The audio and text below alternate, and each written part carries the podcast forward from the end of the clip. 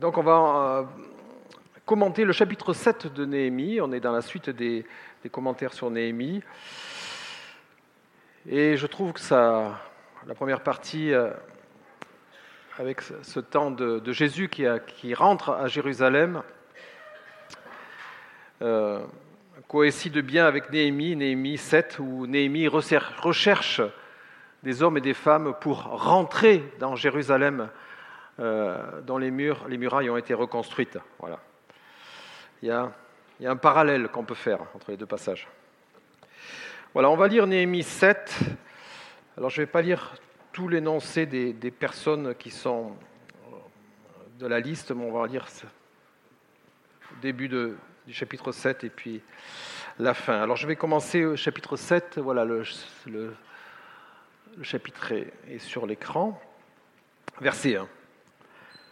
Lorsque la muraille fut rebâtie que j'eus posé les battants des portes, en nomma les portiers, les chantres et les lévites, je donnai mes ordres à Anani mon frère et à Anania, chef de la citadelle de Jérusalem, homme supérieur à beaucoup par sa loyauté et par sa crainte de Dieu. Je leur dis, les portes de Jérusalem ne s'ouvriront pas avant que le soleil chauffe et on fermera les battants au verrou quand les gens se tiennent encore là. Les habitants de Jérusalem monteront la garde, chacun à son poste et chacun en face de sa maison. La ville était vaste et grande, mais peu peuplée, et les maisons n'étaient pas bâties. Mon Dieu me mit au cœur de rassembler les notables, les magistrats et le peuple pour les enregistrer. Je trouvai un registre de ceux qui étaient montés les premiers et j'y trouvai écrit ce qui suit. Voici ceux de la province qui montèrent de captivité, ceux que Nebuchadnezzar, roi de Babylone, avait exilés et qui revinrent à Jérusalem et en Juda, chacun dans sa ville. Ils vinrent avec Zorobabel, Josué, Néhémie, Azaria, Ramia, Nahamani, Mardoché, Bisham, Misberek, Bigvaï, Néhum, Bana, nombre de, des hommes du peuple d'Israël. Et donc il y a toute la, une liste de familles et de gens qui sont montés, donc les noms des familles. Alors, on va aller euh, déjà au verset 39. Parmi ces, gens, on voit qu'il y a des prêtres qui sont montés. Verset 43, les Lévites, les fils de Josué. Verset 44, des chantres. Verset 45, des portiers. Puis je, je vous invite à aller de suite au verset 57. Fils des gens de la cour de Salomon, les fils de Sotaï, les fils de Sophéret, les fils de Périda, les fils de Yala, les fils de Darko, les fils de Guidel, les fils de Shephatia, les fils de Hatil, les fils de Potkeret, les fils d'Amon, total des Détémines, les fils des gens de la cour de Salomon, 392. Et puis après euh, d'autres personnes qui sont nommés par rapport à leur village. Voici ceux qui montèrent de Telmela, de Tel Arsa, de Kérou, Adon, d'Imer, et qui ne purent faire connaître leur famille et leurs ascendants pour prouver qu'ils étaient d'Israël. Les fils de Delaya, les fils de Tobia, les fils de Nekoda, 642. Et parmi les prêtres, les fils de Obaya, les fils de Hako, les fils de Barzaï, qui avaient pris pour femme une des filles de Barzaï, le Galaïte, et fut appelé de leur nom. Ils cherchèrent leur titre généalogique, mais ne les trouvèrent pas. Ils furent déchus du sacerdoce, et son excellence, c'est-à-dire Néhémie, leur dit de ne pas manger des choses très sacrées jusqu'à ce qu'un prêtre soit là pour consulter l'Urim et le Tumim. L'assemblée tout entière était de 42 360 personnes, sans compter leurs serviteurs et leurs servantes, au nombre de 7 337. Parmi eux se trouvaient 245 chantres et chanteuses, il y avait 435 chameaux, 6720 ânes. Plusieurs chefs de famille firent des dons pour les travaux. Son Excellence donna au fond 1000 drachmes d'or, 50 calices, 530 tuniques sacerdotales. Les chefs de famille donnèrent au fond des travaux 20 000 drachmes d'or et 2200 mines d'argent. Le reste du peuple donna 20 000 drachmes d'or, 2000 mines d'argent et 67 tuniques sacerdotales. Les prêtres et les lévites, les portiers, les chantres, une partie du peuple, les, les et tout Israël s'installèrent dans leur ville. Le septième mois arriva et les Israélites étaient dans leur ville. Voilà. Et donc, euh, à ce chapitre, au chapitre 7, la muraille est terminée. La muraille est terminée. Les travaux de reconstruction de la muraille sont finis. Et c'est une grande aventure. Et les six premiers chapitres la relatent. Et nous avons longuement médité sur ces six premiers chapitres. Nous avons pu voir comment Néhémie est un homme de Dieu, sa proximité avec Dieu, sa vie de prière. Néhémie qui est un meneur d'hommes, un leader, un manager hors pair, mais qui n'est pas un dictateur. On va le revoir encore dans ce chapitre. C'est une direction empreinte de sagesse et de discernement.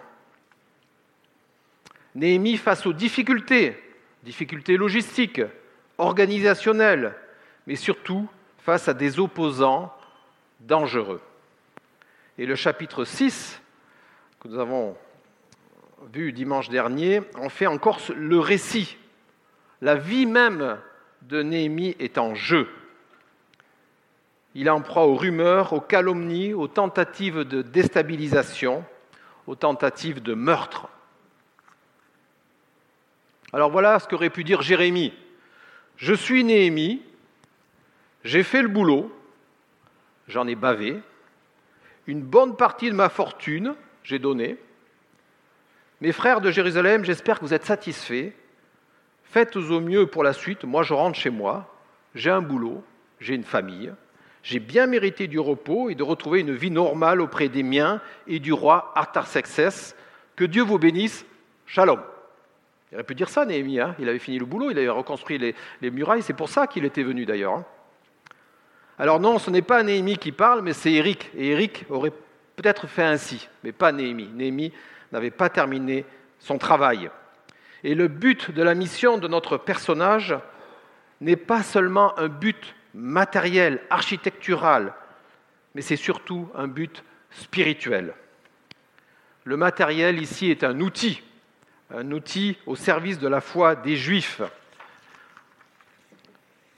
Et il y a toute la symbolique du temple qui est au milieu de la ville, les murailles qui sont autour, qui protègent le peuple et qui protègent aussi le temple.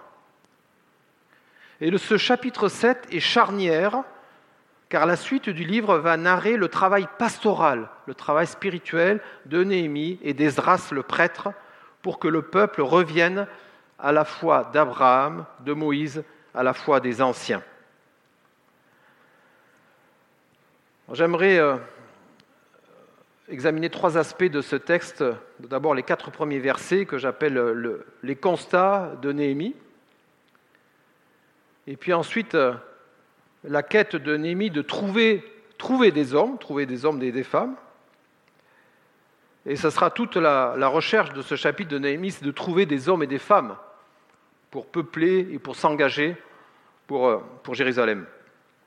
Et puis, euh, dernière petite partie, c'est le, dernier verset du, chapitre 7, le verset 72, c'est tous être prêts pour rendre un culte à Dieu au septième mois. Alors les constats de Néhémie, les constats de Néhémie, après avoir reconstruit la muraille, sont au nombre de quatre. Donc, comme nous l'avons dit, le travail de maçonnerie est terminé. Les portes ont été fabriquées et posées.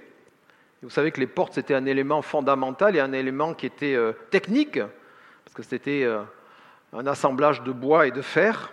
Elles étaient lourdes, elles devaient être mobiles. Et en cas d'agression, les ennemis s'attaquent en priorité aux portes qu'ils tentent de brûler. C'est le point faible de la distance. À l'époque,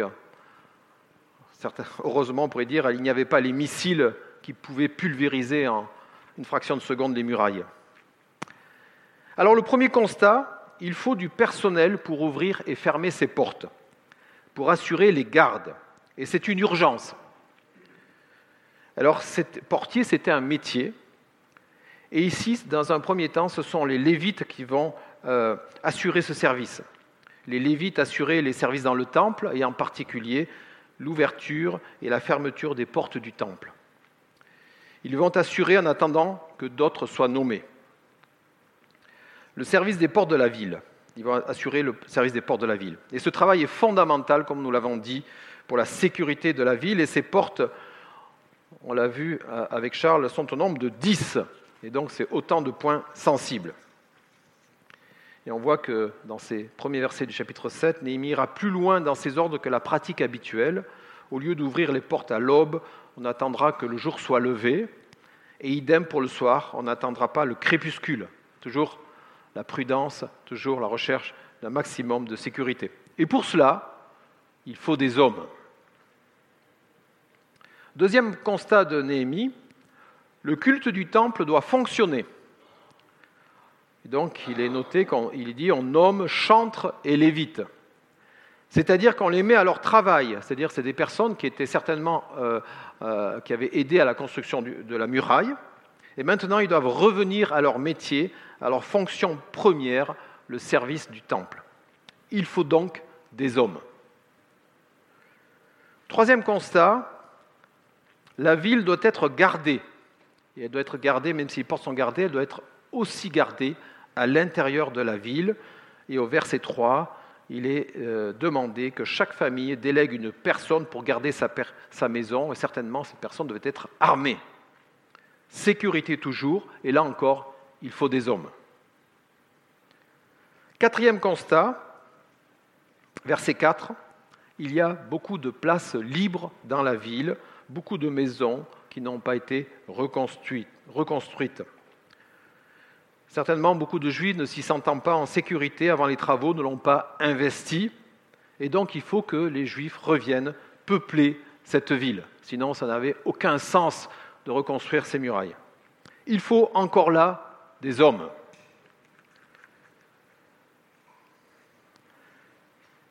Alors Néhémie, toujours euh, réaliste, toujours observateur, Néhémie prend le temps de la réflexion. Et après la réflexion, le temps de l'action. Et donc il décide de déléguer ce premier travail d'organisation à deux hommes de confiance. Tout d'abord, euh, Anani, son frère. Son frère, c'est lui qui l'avait informé à Suse de la situation de Jérusalem. Et c'est à partir du témoignage de son frère Anani que l'aventure de Néhémie a débuté. Et deuxième personne, Anania, chef de la citadelle, on pourrait dire aujourd'hui une sorte de maire. Alors il choisit ces deux hommes, non parce qu'il est proche d'eux, parce que c'est vrai qu'il est proche d'eux, il aurait pu y avoir une obligation familiale, euh, une obligation de classe, de relation, parce qu'on vit dans le même monde, alors on dit autant prendre ce qu'on connaît bien. C'est pas pour cela qu'il a choisi ces deux hommes. Il a choisi ces deux hommes car ils répondent à deux critères fondamentaux pour Néhémie. Verset 2, fin de verset 2, homme supérieur à beaucoup par sa loyauté, par sa crainte de Dieu. Leur loyauté, il est choisi d'abord par leur loyauté. Nous lisons euh, ce que dit Jésus à ce sujet dans Luc 16 au verset 10. Celui qui est digne de confiance dans une petite affaire est aussi digne de confiance dans une grande. Si vous n'avez pas été digne de confiance avec le mammon injuste, c'est-à-dire avec l'argent, qui vous confiera le bien véritable, c'est-à-dire le bien, c'est-à-dire le trésor du salut? Dieu recherche pour son œuvre des femmes, des hommes dignes de confiance, des personnes dont le oui est oui et dont le non est non. On lit ça, c'est Jésus qui le dit dans Matthieu 5, verset 37. Que votre oui soit oui, que votre non soit non. Qu'il est précieux, nous l'avons tous expérimenté, de pouvoir faire confiance à quelqu'un, à quelqu'une. C'est un repos pour celui qui délègue, c'est un repos pour celui qui confie quelque chose ou qui se confie. La confiance est un puissant témoignage pour chacun de nous, auprès de notre famille, auprès de nos voisins, et dans, le monde du travail. Avoir une parole de confiance. Deuxième critère fondamental pour Néhémie, c'est leur crainte de Dieu. Alors, Anania, Anani et Anania ont une foi vivante. Ce ne sont pas seulement des personnes religieuses, et peut dire on les a choisis parce qu'ils étaient religieux, voilà, c'était des bons juifs. Non, parce qu'ils ont, pour leur crainte de Dieu, ils craignent Dieu. Ils ont conscience de ce qui est Dieu et de ce qu'ils leur doivent. Et leur façon de vivre témoigne de leur foi, témoigne de cette crainte de Dieu. Proverbe 1, verset 7, il est dit, la crainte de Dieu est le commencement de la sagesse. La crainte de Dieu est le commencement de la sagesse. Et Jésus dit dans Jean 4, verset 24, Mais l'heure vient où les vrais adorateurs adorent le Père en esprit et en vérité, car tels sont les adorateurs que le Père cherche. Dieu est esprit, il faut qu'il adore, l'adore en esprit et en vérité, c'est-à-dire pleinement dans toute leur vie, et pas seulement dans des rites religieux. Et voilà les qualités de leader que souhaitait Néhémie. Et ce sont des qualités voulues par Dieu pour ceux qui le servent. Ce sont des exigences minimales pour se voir confier des responsabilités spirituelles.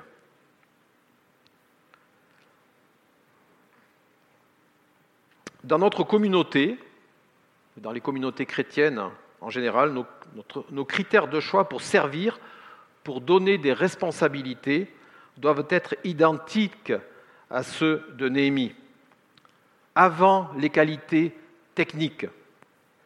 L'urgence d'une situation, et là Néhémie était dans une urgence de situation, hein, cette urgence, comme nous la voyons dans ces quatre premiers versets, ne doivent pas nous excuser de faire l'impasse sur les qualités humaines et de foi pour les hommes pour les femmes et les hommes à qui nous confions des responsabilités.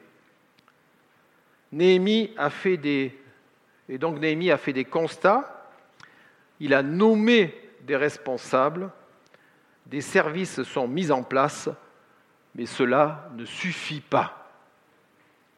Il faut des hommes. Et cette tâche à, laquelle s'attache s'attelle Néhémie par la suite, c'est celle-là, c'est rechercher des hommes, ce qu'on va voir dans la suite euh, du chapitre 7 à partir du verset 5. Donc Néhémie maintenant va faire un inventaire humain et matériel. Comme nous l'avons dit, le chantier est terminé, donc il faut euh, d'autres moyens humains et matériels, et, et donc il faut qu'il trouve du monde. La ville de Jérusalem doit vivre la ville de Jérusalem doit vivre socialement, doit vivre économiquement. Le culte dans le temple doit fonctionner. Et lorsqu'on lit le Lévitique, on voit qu'il fallait beaucoup de monde hein, pour, faire, vivre ce temple. Il faut des prêtres, il faut des lévites, il faut des chantres, il faut des portiers, et puis toute la logistique pour les sacrifices.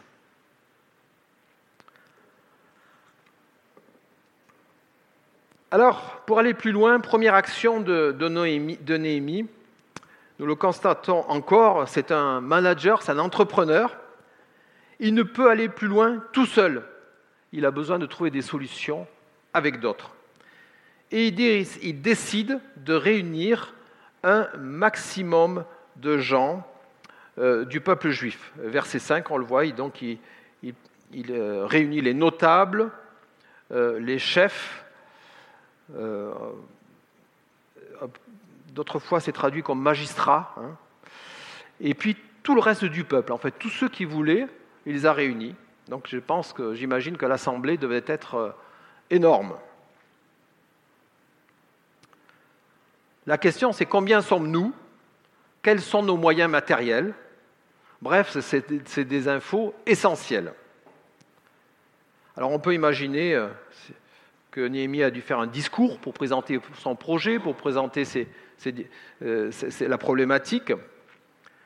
Et dans la journée, tout le monde a dû s'exprimer, certainement, parfois longuement, pour ceux qui ont été un petit peu en Afrique ou dans les, pays orientaux, on sait que quand les gens parlent, ça prend du temps et tout le monde doit s'exprimer, on doit laisser tout le monde s'exprimer.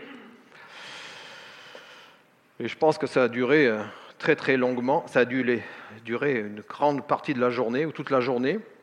Néhémie a dû écouter et une pépite sort de cette rencontre. Quelque chose ressort de cette réunion, c'est quand on parle de ce registre, ce registre qui avait été établi au temps d'Esdras. Et on peut penser que si Néhémie n'avait pas organisé cette réunion, il n'aurait peut-être peut pas pu aller plus loin, il lui aurait manqué des, des infos essentielles. Et on parle, on dit, euh, voilà Néhémie, tu sais qu'il existe un registre, un registre euh, qui fait état de, toutes les familles qui sont, revenues au temps d'Esdras. Ah ben non, c'est important cette info. Voilà ce qu'il nous faut pour identifier les, les familles juives précisément. Et qu'est-ce que dit ce document? Donc on a dû montrer ce document, on a dû l'étudier. Et voilà, c'était le moyen, le maillon qui a permis d'avancer sur la suite du travail de Néhémie. Et ce type de, réunion, nous le voyons aussi dans Actes. C'est Acte 6, verset 2. Alors les apôtres réunirent l'ensemble des disciples et leur dirent, il ne serait pas légitime que nous nous arrêtions de proclamer la parole pour nous occuper des distributions. C'est pourquoi choisissez parmi vous sept hommes réputés dignes de confiance, remplis du Saint-Esprit et de sagesse.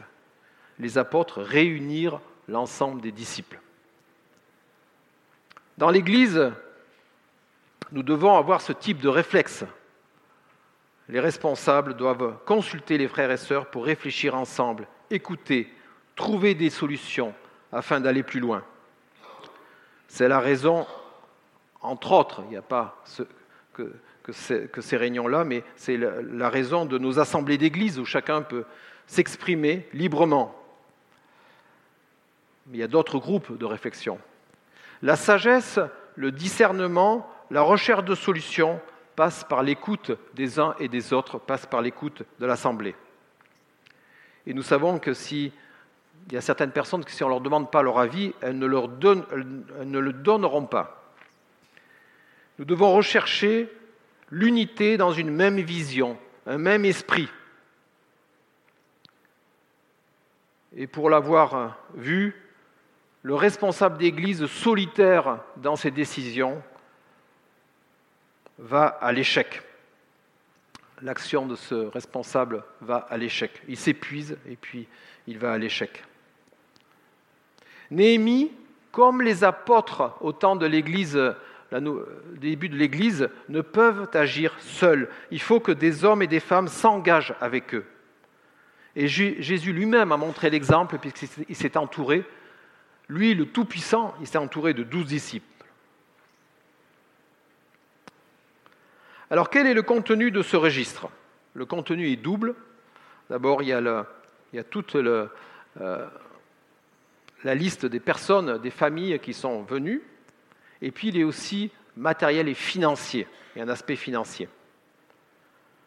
Tout d'abord, les personnes, les hommes et les femmes qui sont venus, il s'agit de familles venues avec Esdras 12 ans auparavant.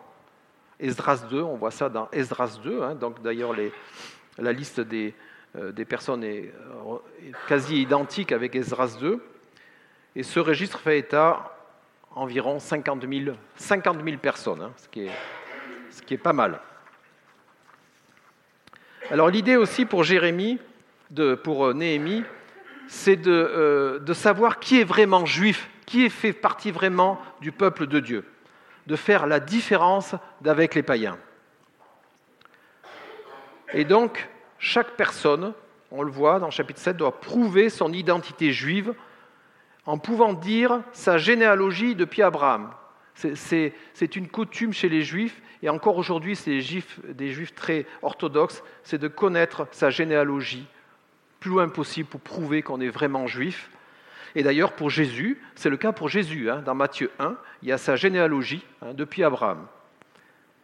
Il y a un autre aspect important chez les juifs, c'est que le sang juif se transmet par la mère. Et cela a son importance, on le voit aussi dans le livre de Néhémie, l'importance du mariage, l'importance que les mères soient juives voilà l'importance de, ce registre.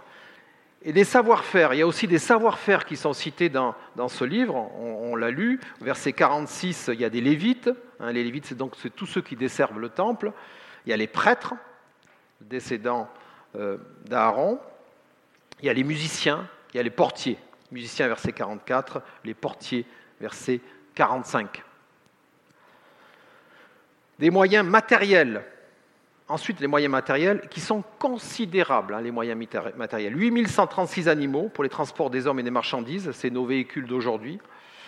Des moyens financiers considérables, hein. il y a quasiment 300 kilos d'or, il y a 3000 hum, kilos d'argent, il y a des tuniques sacerdotales, 600 tuniques, ça coûtait une fortune parce que c'était de la haute couture avec des tissus très euh, recherchés, avec des pierres précieuses. Il y avait des coupes, enfin c'était un véritable trésor qui avait été amené pour la reconstruction du temple. Et alors moi j'ai fait un peu euh, un calcul, ça donne une idée, hein. c'est que j'ai recherché le cours de l'or, hein. c'est 56 000 euros aujourd'hui le kilo d'or. Hein. Et 300 euh, kilos d'or au cours d'aujourd'hui, c'est euh, c'est 17 millions d'euros. Voilà, c'est 17 millions d'euros. 300 kilos d'or. Et 3000 kilos d'argent, c'est 2 millions d'euros aujourd'hui. Alors, c'est peut-être pas tout à fait comparable, mais ça vous montre que c'était quand même, ils avaient ces 50 000 personnes avaient amené une fortune qui était considérable pour euh, la construction du temple. Et donc après l'examen de ce document de travail,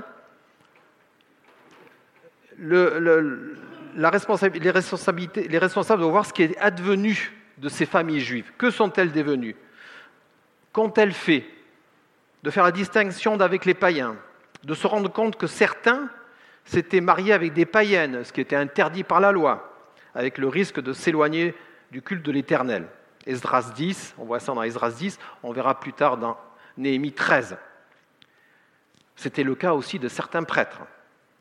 Et puis on voit au verset 63 que certains de ces prêtres ne peuvent pas prouver euh, qu'ils sont vraiment descendants de, familles de prêtres et donc ils sont écartés du sacerdoce. Alors, il y a d'autres familles aussi, au verset 62, qui ont du mal à prouver euh, leur appartenance au peuple et qui sont écartés. vous voyez que tout ça était délicat parce que c'était certainement des personnes qui avaient participé à la reconstruction de la muraille. Hein. Elles sont écartées. Néhémie et les responsables doivent discerner les bonnes personnes qui peuvent repeupler la ville et celles qui peuvent aussi exercer des responsabilités. Et puis pour le matériel, le, fait est de savoir euh, euh, que, reste-t-il de cet argent 12 ans après, après la reconstruction du temple, après la reconstruction des murailles? Est-ce qu'il y a encore des moyens pour continuer, pour que le temple puisse fonctionner? Est-ce qu'on peut encore investir?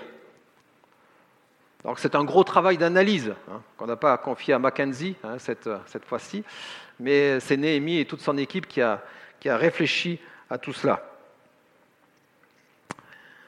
Et nous, quelle est notre vision pour notre communauté, à nous? Aux dernières AG, je crois qu'on était 63 euh, membres, hein, en gros, on peut dire 70 membres. Et pour être membre de notre Église, nous demandons que la personne qui souhaite devenir membre donne son témoignage, atteste qu'elle est enfant de Dieu, qu'elle ait décidé de suivre le Christ et de vivre selon sa volonté. Donc qu'elle puisse prouver, en quelque sorte, sa généalogie d'enfant de Dieu, de fille, de fils de Dieu. Nous demandons qu'elle soit baptisée. Cette démarche demande du discernement. Alors j'emploie beaucoup ce mot discernement, mais je ne sais pas trop comment d'autres mots utiliser à la place. Mais c'est vraiment discernement, c'est une réflexion entre responsables, mais aussi une réflexion avec Dieu.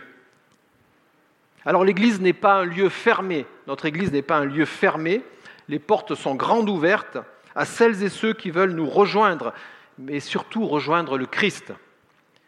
Aujourd'hui est un temps de grâce.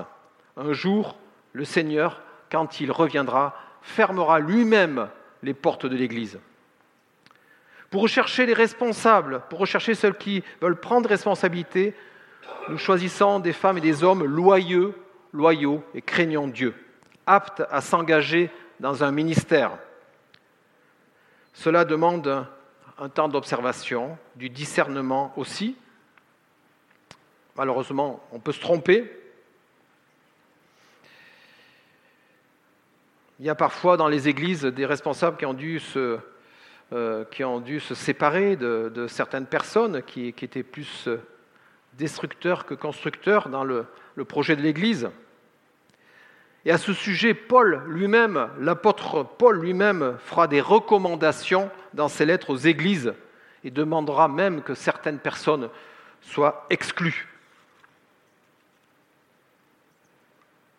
Le financier, le financier est très important encore aujourd'hui, et cela ne doit pas être un tabou.